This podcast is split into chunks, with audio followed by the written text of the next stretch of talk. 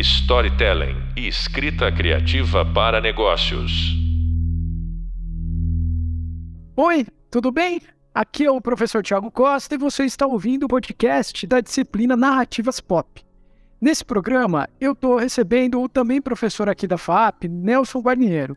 O Nelsinho, que eu posso chamar assim porque é meu amigo, é professor de roteiro, roteirista, publicitário e vai conversar com a gente justamente sobre os desdobramentos da jornada do herói, que é um tema que a gente falou bastante aqui nessa disciplina e que você pode e deve se aprofundar assistindo os vídeos lá do Hub Visual e também lendo o material que eu preparei para você lá no Hub Leitura. Então, a gente vai falar um pouquinho hoje como a jornada está presente na propaganda e também na nossa vida. Então, eu recebo aqui Nelson Guarneiro. Nelsinho, tudo bom contigo? Oi, Tiago, tudo bem? Muito obrigado pelo convite. Um baita prazer aqui, uma honra estar com você, viu? Valeu mesmo.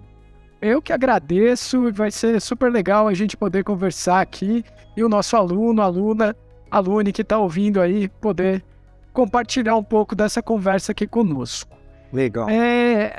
Não, senhor, vamos, vamos começar. Eu queria primeiro que você se apresentasse um pouco, que você contasse é, um pouco da sua jornada. Como é que, que você chegou até aqui? É... Você é professor?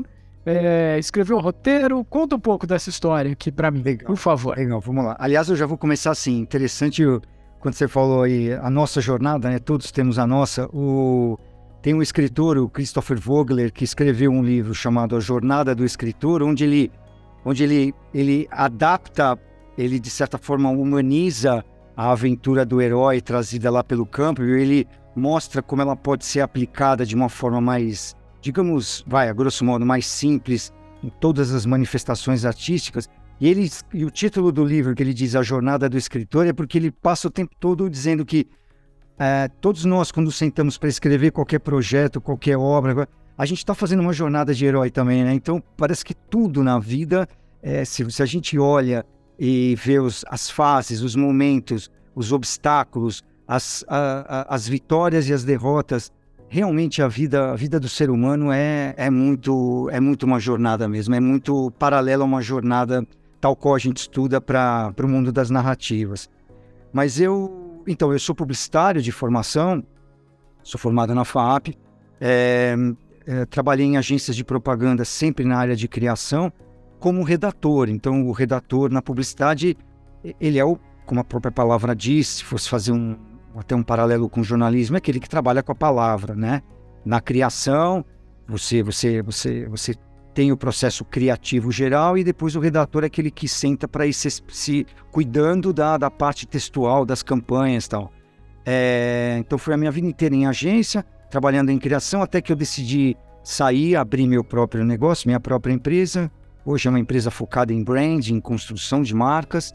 É, e eu é, dou aula na FAP desde 2001 de redação e criação publicitária, que tem todo um, né, você tem um, é um, é um escopo muito específico da redação focada em publicidade. Desde 2001. Aí em 2000, aí minha especialização foi em cinema, em argumento e roteiro de cinema. E aí eu, então, em 2016 fui convidado pelo grande falecido professor Eliseu Lopes, que fundou o curso de cinema e animação da FAP, me convidou para dar aula em dois módulos no curso de cinema e animação, que é módulo de criação de histórias e fundamentos do roteiro. Então essa é a minha, essa é a minha história, assim, a grosso modo, na relação com, com, esse, com o mundo das narrativas. E o que acontece falando, até você mesmo falou, a questão do roteiro, né, de ser roteirista, de escrever. É, claro que guardadas as devidas proporções de comparar um redator de publicidade com um roteirista de cinema, porque como a, é, a gente também vivencia isso e dá para eu dizer as diferenças são brutais, claro.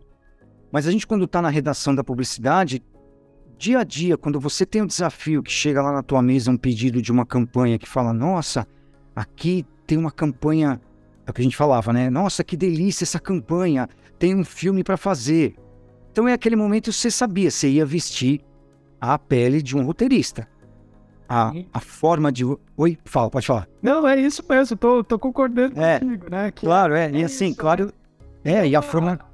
E é uma função múltipla, né? A do, do, do redator publicitário, né? Porque ele vai, sim, pensar nas, nas frases, na, né, na, nas ideias que vão ali para as peças publicitárias, mas cada vez mais a gente vai vendo isso até pelos nossos alunos, né? Eu também é, dou um curso de publicidade junto contigo, uhum. e a, as demandas que o mercado vem pedindo vão se, estão se expandindo, né? E aí Exato. ele vai ter que vestir a pele do roteirista. Exato, exato. Não, e, e, você falou, trouxe uma coisa importante agora. Você pega hoje essa mídia, toda essa mídia capilarizada que é hoje em dia, é, ser roteirista, eu já vi até artigos que falam assim, todo ser humano de posse de um celular virou diretor, roteirista, tudo, né? Então, trazendo isso para algo mais, mais realmente é, tangível do ponto de vista profissional, é, o redator é aquele que vai, ainda que com formatações completamente diferentes, para quem nos ouve aqui não confundir, achar que, ah, então na publicidade você escreve roteiro igualzinho o jeito que se escreve para o cinema. Não, são, são estruturas completamente diferentes, é, formatações diferentes. O que eu quero dizer é, o papel no final, se você vai ler um roteiro de um longa-metragem, vai ler roteiro de um vídeo de dois minutos sobre uma empresa se vendendo tal, são coisas completamente diferentes. É, mas, é, mas é isso, o trabalho do redator virou, sempre foi, é, de, de vestir essa pele de alguém que tem que saber contar histórias pelo processo audiovisual. E como você falou agora, Thiago, hoje em dia, assim, é o filme, é o filme que vai para o site da empresa, é o filme que vai. Quanto tempo tem o filme? Dois minutos. Ah, e a versão de 30 para televisão? E a versão de 15 para o Instagram? Não, e a versão de um minuto, não sei.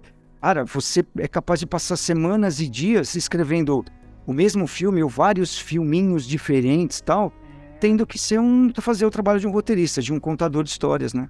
Exato, meu, e pensando nisso, né, e pensando que a gente estava falando no começo da jornada, como isso é, é, é interessante, porque Uh, o Vogler, né? Inclusive, aluno, aluna, aluna que está ouvindo aí, você que nos ouve. Falei desse, desse, desse livro ali na aula, é uma das nossas referências básicas nessa disciplina. E aí ele vai falar, né? E se a gente for pensar até num, nos modelos de roteiro do cinema, né? Que é o, o paradigma de Sid Field, esses, esses modelos né, de, de roteiro, eles uhum. partem de uma, de uma premissa de que a gente vai ter lá um filme né, de cinema tradicional, duas horas, uma hora e quarenta, sei lá, de filme. Só que a gente está precisando hoje contar histórias em 15 segundos, como você falou, né? Eu preciso fazer Exato. um vídeo lá pro, pro TikTok que vai ter 45 segundos. Mas isso não significa que aquelas velhas, vamos chamar assim, é, estruturas não valem. O que acontece é que agora, o que a gente demorava num filme lá de Hollywood, né? De duas horas, que a gente ia ter um primeiro ponto de virada ali, é, depois de uns 15 minutos, uns 20 minutos, é, hoje a gente precisa ter depois de 5 segundos, né? Porque é o tempo para a pessoa não passar para frente o nosso vídeo lá quando ela tá olhando. Mas a estrutura continua valendo, né? Exato. Ah, eu vi um tempo atrás uma pesquisa britânica.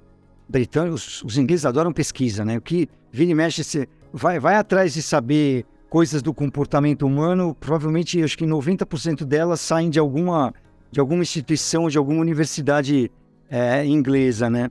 Mas eles trouxeram um dado interessante, que eles fizeram vários testes com milhares de pessoas diante de filmes de várias, de várias, de, de vários perfis uh, dentro do mundo da publicidade, das empresas, institucional, produto, serviço, filmes que estivessem falando de alguma causa social, de algum tema social a ser defendido, enfim, fizeram uma baita de uma pesquisa e a conclusão foi: existem algumas, alguns, alguns, uh, alguns formatos de, algumas, alguns volumes de tempo, digamos assim, de duração, claro, para tornar o filme bem visto é, ou um filme que é abandonado porque não chegou lá. Então, é, eles têm o dado ali de que aquela antiga a tradicional formatação de você ter comerciais, que antigamente a gente falava, comercial de televisão, né? Então, naqueles tempos que eu falei para vocês, de, nossa, quando a gente tinha lá na publicidade, a gente não tinha, não existia internet no mundo, a gente fazia filme para televisão, e aí você fazia os filmes dentro de algumas durações, porque também o dinheiro do cliente pagava uh, as, primeiros, as primeiras aparições do filme nos breaks comerciais do, da Globo, da Record, sei lá de onde, é, custava caríssimo, então ele fazia o filme aparecer com a primeira vez com 45 segundos, se fosse um milagre, aí depois uma versão de 30, depois o sujeito passava seis meses só colocando no ar o filme de 15 segundos. Então essa formatação, eu acho que ela deu essa, essa, ela deu essa, esse direcionamento e essa pesquisa, ela acabou trazendo um pouco isso. Ela mostrou que assim, 30 segundos, 45 segundos de um filme no TikTok, na web, seja lá onde você esteja vendo, no YouTube ou no site da empresa, o, o, o espectador que clicou ali, desde que seja, claro, ele está clicando num assunto que ele tem mínimo interesse de ver, ele vai bem. Um minuto, ele está lá. Um minuto e quinze, um minuto e meio, você tem que chegar no ponto que, que chegou. Como você falou até agora há pouco tempo, você falou, meu, você já começou, você já deu teu ponto de virada, você já inverteu expectativa, argumentou, apresentou o grande tema daquele filme e já está concluindo. Porque se você começa a se aproximar de dois minutos, dois minutos e quinze, dois minutos e meio, ou a pessoa deu stop, ou a pessoa correu a barra do, do filme para ver bom, onde é que esse cara quer chegar, né? E, vai lá para o final, ou literalmente abandona, ou ela assiste até o final, mas assiste completamente desinteressada e o efeito do filme se vai, né? Então. Não, isso, isso é isso tão que você louco. falou, essa estrutura é super importante. É, é, isso é tão louco que, assim, aí dados mais recentes de redes sociais, o dado do, do TikTok mesmo. Os É. vídeos que têm melhor performance no TikTok, aí ele não faz diferenciação. Se é um vídeo de marca, se é um vídeo de, de alguém falando de um produto, que é um novo modelo, né? Quando a gente, nesse modelo que você estava falando antes, era sempre a marca falando de si. Hoje a gente tem a marca trabalhando em conjunto, fazendo uma cocriação com um criador de conteúdo, né? Alguém que, que gera conteúdo ali. Eu não gosto muito da palavra influenciador. Eu acho que influência é uma coisa, é, geração de conteúdo é outra. E essas coisas, às vezes, elas convergem, mas nem sempre. Mas aí o, o cara, o cara que tá lá criando, agora ele tá, né? A marca vai fazer junto com alguém, né? Com alguém que, que gera conteúdo lá. Mas o TikTok diz que os vídeos que têm melhor performance lá são os que têm ali por volta de 45 segundos. Olha lá, tá vendo? É. E aí, cara, 45 segundos, tudo bem, a gente dava a nossa, a nossa mensagem em 30 no comercial de TV. Só que a diferença é que a gente estava falando de um tempo em que as pessoas estavam paradas na frente da televisão, né? Esse é Sem nenhum outro estímulo. Hoje, o cara tá, tá ali com o celular, mas é isso que você falou. Se aquilo não foi interessante, opa, tchau, tô indo pro próximo, né? Se você não me pegou ali no começo, é muito fácil mudar, né? Mudar de, de, de vídeo. Próximo, próximo. É só jogar o dedinho pra cima e vamos embora, né? E até se pensar em produção, se você pensar, vamos pensar em marcas, nos grandes anunciantes que, que vão aí, fazem seus filmes, e mesmo que esses filmes vão para a rede social, os grandes anunciantes, eles têm um, um baita de um cuidado de produzir filmes, né? É, o filme da, da Nestlé, da Volkswagen ou da Apple, ele não é filmado por um, um funcionário do marketing da Apple que sai e vai postar para falar de um produto. Óbvio que isso não acontece. Então você imagina você, o gasto que se tem pra, de produção de um filme, e aí a pessoa corre aquele filme, ou seja, ou não é visto, lá se foi dinheiro pro, pro, pro buraco, entendeu? Gastou dinheiro à toa. E aí você não tem. É... Aí que foi mal pensado também foi a estratégia da narrativa, né? Agora falando assim de estrutura de história, né? De jornada. Como você falou quando você começou, você falou sobre a, o ponto, a apresentação, o ponto de, de virada, a expectativa, o crescimento disso tal.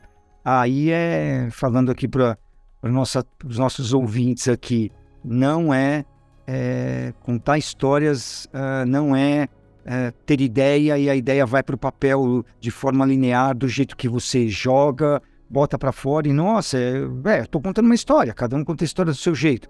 Tudo bem, mas mesmo para cada um contar a história do seu jeito, é, saber como funciona a jornada é, é importante, né? O, né, Tiago? O, o clássico que a gente aprende com a, com a ciência do cinema, né? De certa forma, a ciência da narrativa, né? Exato. Falando nisso, ah, como é que você enxerga esse uso da estrutura da jornada do herói, é, seja ela mais simplificada na versão do Vogler, seja na versão clássica do Joseph Campbell, é, dá para a gente encaixar essa ideia na publicidade? Faz sentido a gente pensar aí não apenas num filme publicitário, mas numa campanha publicitária, é, nessa na, na tentativa da marca chegar até o consumidor, faz sentido a gente usar a jornada? Acho que sim, viu? Eu é, não, não, vi ninguém ainda que tenha escrito um, um livro, seria interessante, né? Alguém que se pusesse é, tecnicamente, pegasse, estudasse infinitos exemplos assim para tentar é, justificar isso. Porém, você mesmo, meu caro Tiago, me indicou um livro tempos atrás que você usa, inclusive, não sei se deve ter aluno teu aqui ouvindo, porque, é, o, aliás, os que são seus alunos aqui estão te ouvindo devem lembrar daquele livro O Herói e o Fora da Lei, né? Da, Sim. Da, que, que, que, mostra das, das, das, duas publicitárias, uma publicitária e uma pesquisadora americana, né? Juntaram. Psicóloga, que é o psicóloga, é isso. E a Margaret Mark, que escreveram isso. esse, né? O, o o herói fora da lei. E o que, que elas fizeram ali de forma primorosa? Elas pegaram, elas, elas fizeram um mergulho em, né, em exemplos e estudaram como é possível a gente atribuir às marcas. Claro, quando a gente fala as marcas, pessoal que está nos ouvindo aí, é assim, estamos falando das grandes marcas, né? As marcas que estão aí na história, construindo a, a a, a, humanidade, né? construindo as relações de consumo da humanidade e desenvolvendo a humanidade. As marcas que é, é, é, é possível a gente olhar para essas marcas e atribuir a cada uma delas um arquétipo.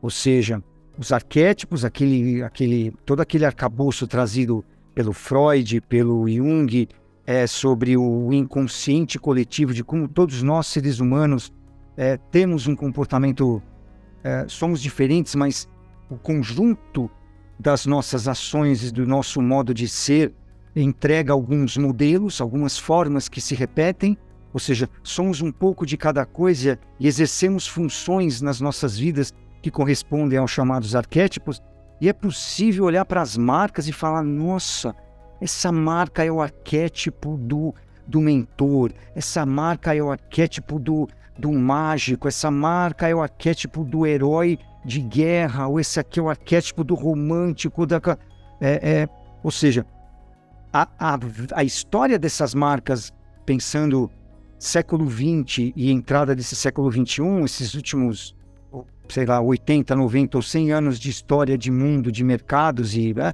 é, é possível você olhar para as marcas e dizer, nossa, elas têm uma jornada que elas vão seguindo enquanto elas estiverem vivas. Então, Sim. de uma forma macro, né, é possível já você trabalhar com uma. Você, você até usar isso para ajudar a fazer campanhas institucionais, ou até de produtos mesmo, mas quando você vai fazer principalmente campanhas de marca, você vai fazer trabalhar o branding, é bom você olhar para a marca do seu cliente, olhar e falar assim, meu, eu vou, eu vou estudar, eu vou estudar esse, eu vou entender como é que ele é, qual é a função dele para depois desenvolver uma jornada, entender qual é o estágio da vida dessa marca que ela se encontra para poder aplicar a jornada nessa, nessa, né, nessa história, né? na história dessa empresa. Né? Isso faz total sentido. Achei, achei incrível esse, esse, livro aí, esse trabalho é... desses foi impressionante. É impressionante mesmo. É, esse, esse livro é uma dica nova, hein? Alunos que estão ouvindo, esse livro é uma dica nova, porque é um livro que tem um foco bastante específico na publicidade.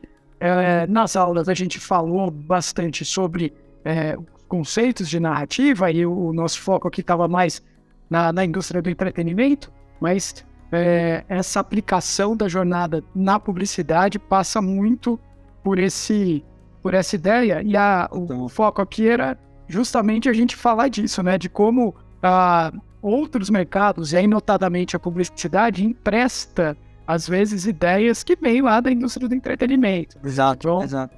E até, e, até se a e até se a gente for pensar, Thiago, acho que agora, eh, vejam só, a gente até desemboca no marketing, porque o marketing, os profissionais de marketing são aqueles responsáveis, por exemplo, por cuidar de uma, de um, por, por ter um cuidado sobre a história eh, da, da vida daquela marca, pode ser de um produto ou pode ser da empresa como um todo e estudar e analisar e pensar assim, em que momento, em que momento essa marca está? De uma forma bem genérica. Essa marca nasceu, está em crescimento, atingiu um clímax, entrou numa estabilidade. Não, dá dando sinais de agora de um, depois de 50 anos ela está num momento de declínio, precisa começar, precisa receber um estímulo para começar uma nova jornada.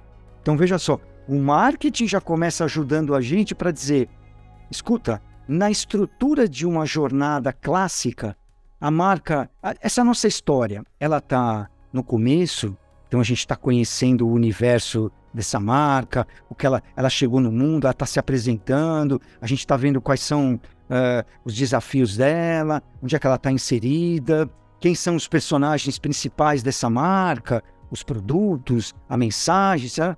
Aí essa marca passa alguns anos bem, ela vai subindo, ela entra num outro estágio onde ela começa a, a enfrentar concorrentes do tamanho dela, porque ela está crescendo, ela chegou no mercado onde já tinha outros, e a coisa vai evoluindo, assim como num filme, os problemas no ato 2, né, Thiago? Ato 1, um, ato 2, ato 3.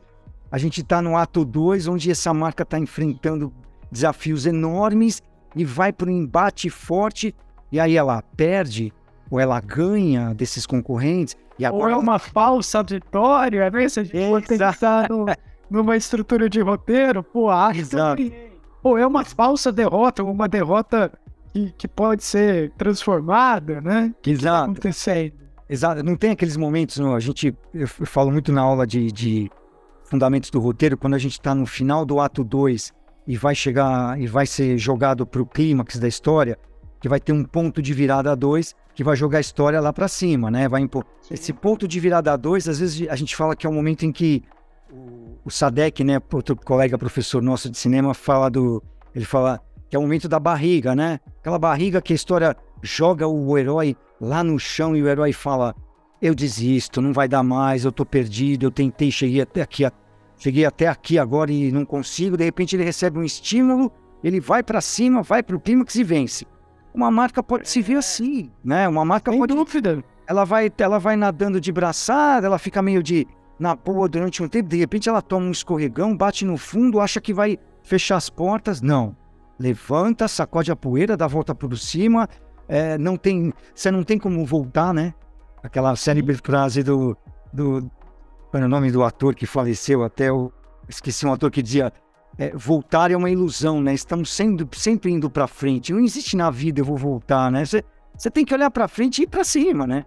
E a marca tem um momento na história dela que é bem capaz de, de passar por isso. Isso é muito similar a uma jornada de herói, né?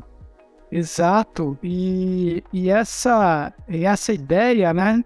é, a gente a gente vai pensar que, inclusive, a jornada é cíclica, né? Então, esse momento que, que a marca está embaixo pode ser o ponto para ela começar a subir, né? É, dentro das, das, das diferentes estruturas de roteiro, né?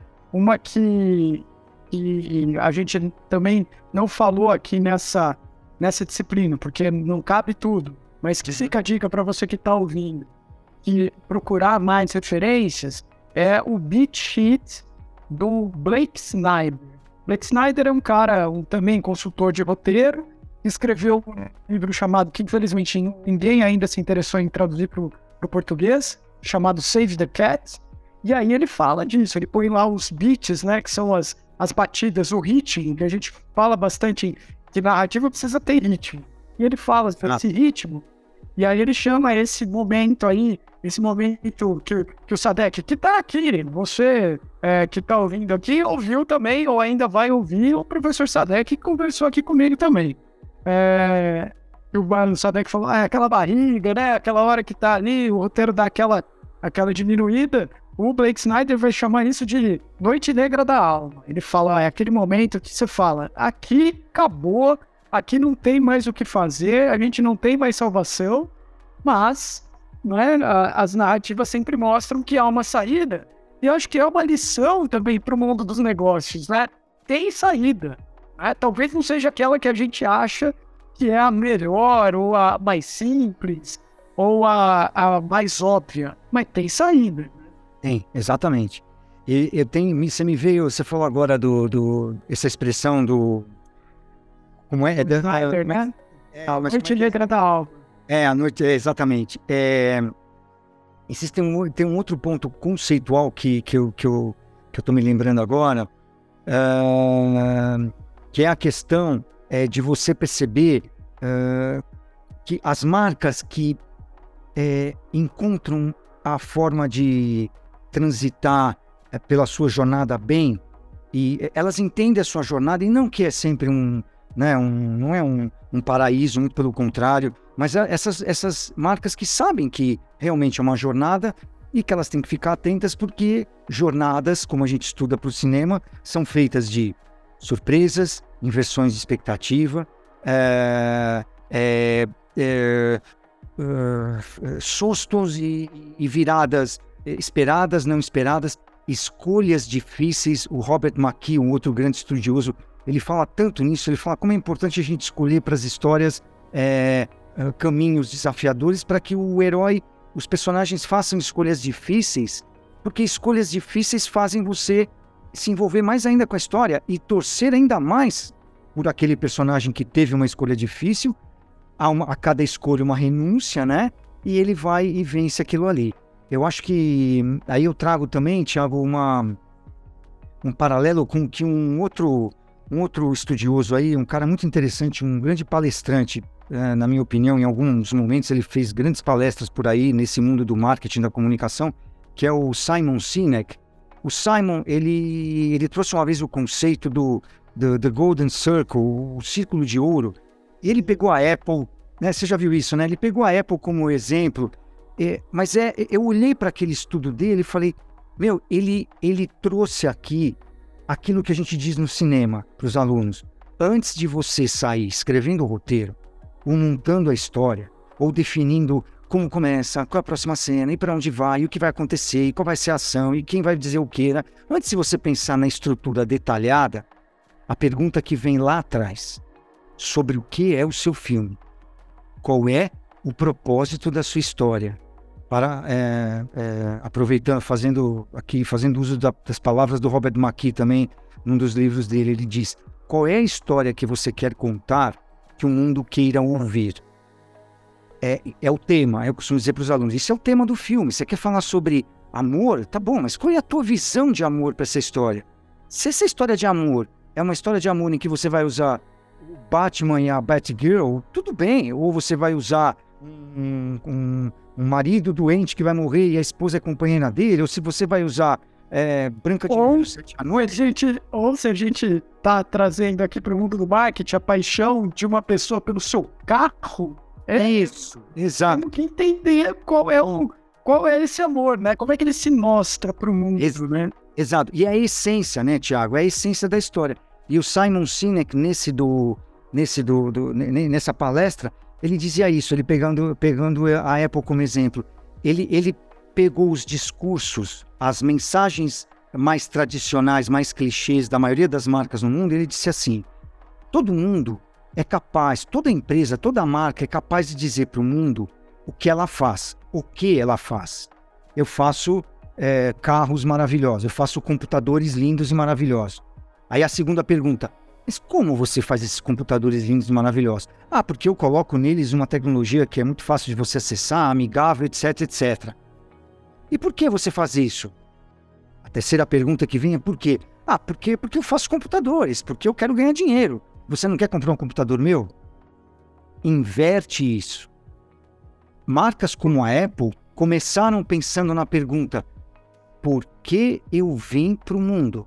Por que, que eu estou aqui? É, é aí, é aí que, ele, que ele chamou de Golden Circle. Ele pega e diz para as pessoas: Eu só inverti, eu analisando as, as campanhas, as falas das marcas, eu inverti. Então dá para perceber que a Apple começa dizendo: é, nós existimos para questionar o status quo de todas as coisas que existem na sua vida. Você fala, opa! Aí ele pega e diz: mas, mas como você faz isso? Fazendo é, produtos que são fáceis de usar, bonitos, belos e amigáveis. A terceira resposta, o que você faz, que já seria a estrutura da história, por consequência, nós fazemos computadores, equipamentos digitais de Quer comprar um? É completamente diferente a forma. Completamente diferente. Tá vendo? Não é? O envolvimento é outro, né? O envolvimento é outro. E aí ganha o que é o que as histórias têm de melhor pro mundo, na minha visão. Que é a minha também. É isso aí. É, e aí ela dá significado, né? Porque é isso que a gente quer. É, eu, tá, eu posso comprar e, e significado, pensando em marca, pensando em produto, gera valor. Porque se aquele produto tem um significado na minha vida, eu estou disposto a pagar mais caro por ele. Né? Eu, eu, Exato. Ele faz sentido na minha vida. Né? A, a, tem uma, tem uma frase, fica a recomendação aí para quem estiver ouvindo, procurar o filme, filme recente de 2023, um filme chamado Air, que é a história de como a Nike contratou o Michael Jordan. Já falei desse filme em outro podcast aí, é, porque ficou muito forte, assim. E aí tem uma frase nesse filme que a mãe do Michael Jordan diz, ela fala assim, olha, um tênis é só um tênis até o momento que meu filho coloca ele no pé. E aí você ah, fala, é isso. É, é isso. É isso. Porque daí ele é o Michael Jordan, né, cara? E aí não é o tênis, é um Air Jordan. Aí a gente criou uma outra, um outro significado. Se a gente for é. pensar só no tênis, para que, que serve o tênis? Ah, o tênis serve para proteger nosso pé ali. Foi uma. Dentro da evolução humana, já que a gente tá falando de jornada, no momento ali a gente falou, pô, precisa colocar um negócio no pé aí porque tá dando ruim, né? A gente tá machucando e tal. A função do produto é essa mas o significado dele pode ser qualquer outro, muito maior, né? muito mais significativo, né? Exato, e aí, e aí vale até essa. Aí eu, eu acho que assim também, eu tomo muito cuidado de, até no meu trabalho aqui no dia a dia, cuidado de não, não criar narrativas para as marcas, os meus clientes aqui, por exemplo, é, ou mesmo nas histórias que a gente pensa em contar tal, a gente não ser, não ser, tomar cuidado de não ser over, né? prometer algo e depois a marca não consegue cumprir. Então a gente pega uma Nike, né? Você pega uma Nike, quando atinge esse patamar, ela vem com esse discurso, esse discurso é coerente, esse discurso tem coerência com o que ela oferece, com o preço que você vai pagar lá na frente, né? Porque tem Exato. tecnologia, tem desenvolvimento de produto. Aí a coisa vai ficando, vai ficando, o, o, balanço vai ficando perfeito, né? É, e acho que é um bom paralelo que a gente pode fazer, que é isso também, né? Assim, é, a gente fala muito da, da jornada, que a jornada ela serve como um mapa ali para a gente ir tentando organizar. Mas a, não é, é, só seguir a jornada, você é, pode ficar repetitivo. Esse negócio é saber uhum. como fazer. E aí acho que o paralelo que a gente pode é, estabelecer é que assim, a, a promessa que um, um filme faz pra gente, a gente vai lá assistir o trailer de um filme e fica, pô, nossa, esse filme parece ser legal. E a gente vai ver, e aí às vezes o filme é muito formulaico, ele só segue a fórmula lá e não, não, não, não fica com a gente, não tem, a gente não, não leva esse filme pra, pra vida, não vira referência. Marca com produto é a mesma coisa, né? A gente pode ver um comercial e falar, meu Deus, que coisa incrível. Só que se o produto, e aí o, o é, do mesmo jeito que o filme é um produto nesse sentido, o uhum. produto físico lá, seja o carro, o tênis, o que quer que seja, se ele também não entrega, não adianta fazer um filme bonito, né? Exato, exato. E aí as marcas passam por esquizofrênicas, né? Aquela coisa de você falar, nossa, meu, eu não acredito nem. Você não tem esse. Eu vou no supermercado, eu olho na prateleira, vejo tua embalagem. Só de chegar perto da tua embalagem, eu já vejo que o teu discurso não tem absolutamente, não tem. A narrativa que você trouxe não tem coerência nenhuma com a tua verdade, né? E eu, eu, tô, eu falo para os caras, para o pessoal de PP, eu falo, gente, é, tem que antes encontrar a verdade das marcas, encontra a verdade do produto. Meu, tangibilize isso da melhor forma possível e depois pensa nas narrativas, né? Senão... Exato. Você vai criar a narrativa a partir dessa verdade que você encontrou e não o contrário, É isso. né? É isso. É, Essa é- acho que esse é um bom resumo assim, dessa, desse nosso papo. Né? A narrativa é, de marca, a jornada na vida real, ela tem esse dado da realidade. Então a gente tem que encontrar a realidade para daí construir a narrativa em torno disso. É, eu falo para os alunos de publicidade que o meu, o nosso limite é sempre o do produto. Não dá para dizer que o produto faz um negócio que ele não faz.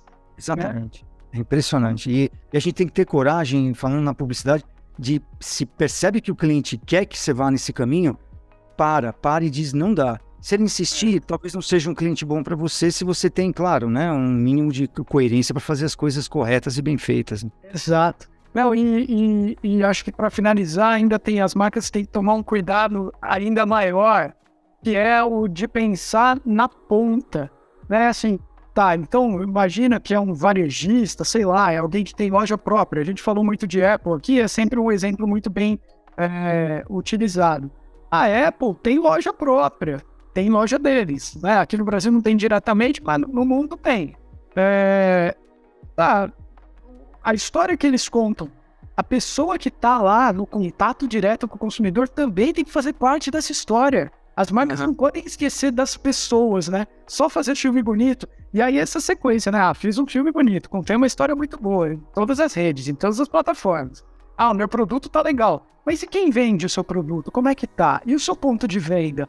Tudo é história, né? Não é só a, a- o filme, nem só o produto, é o conjunto, né? Que vai Exato. trazer essa jornada, né? E assim, só, só, enfim, só dar uma, uma última. É que você, você puxou um gancho de uma coisa que eu, eu queria defender, assim, para todo mundo aqui, trazer uma causa que é meu momento, assim, que é a seguinte: eu vejo hoje em todos os lugares na mídia, todo mundo, no mundo da política, economia, a palavra narrativa, eu acho que ela tomou um grau, assim, de cair numa, numa, numa fala comum, sendo usada de uma forma nociva, né? Então toda hora alguém vai falar mal de uma outra pessoa que tem um que faz determinadas coisas, vem aquela vem sempre a frase, a narrativa dele, ó a narrativa, ó a narrativa disso, a narrativa do, do, do político, a narrativa do economista, a narrativa do médico, na... Puxa vida, é tão difícil fazer narrativa, né, Tiago? Eu acho que isso, assim, quando você quer criticar alguém, é o discurso da pessoa. Discurso é, discurso pode ser negativo, de- mas, puxa vida, narrativa, gente, narrativa é difícil de criar. Ela não, ela não deveria ser jogada tão no- na vala comum como está sendo jogada. E, as, e os discursos estão no nosso dia a dia, né? Os discursos pro bem e pro mal.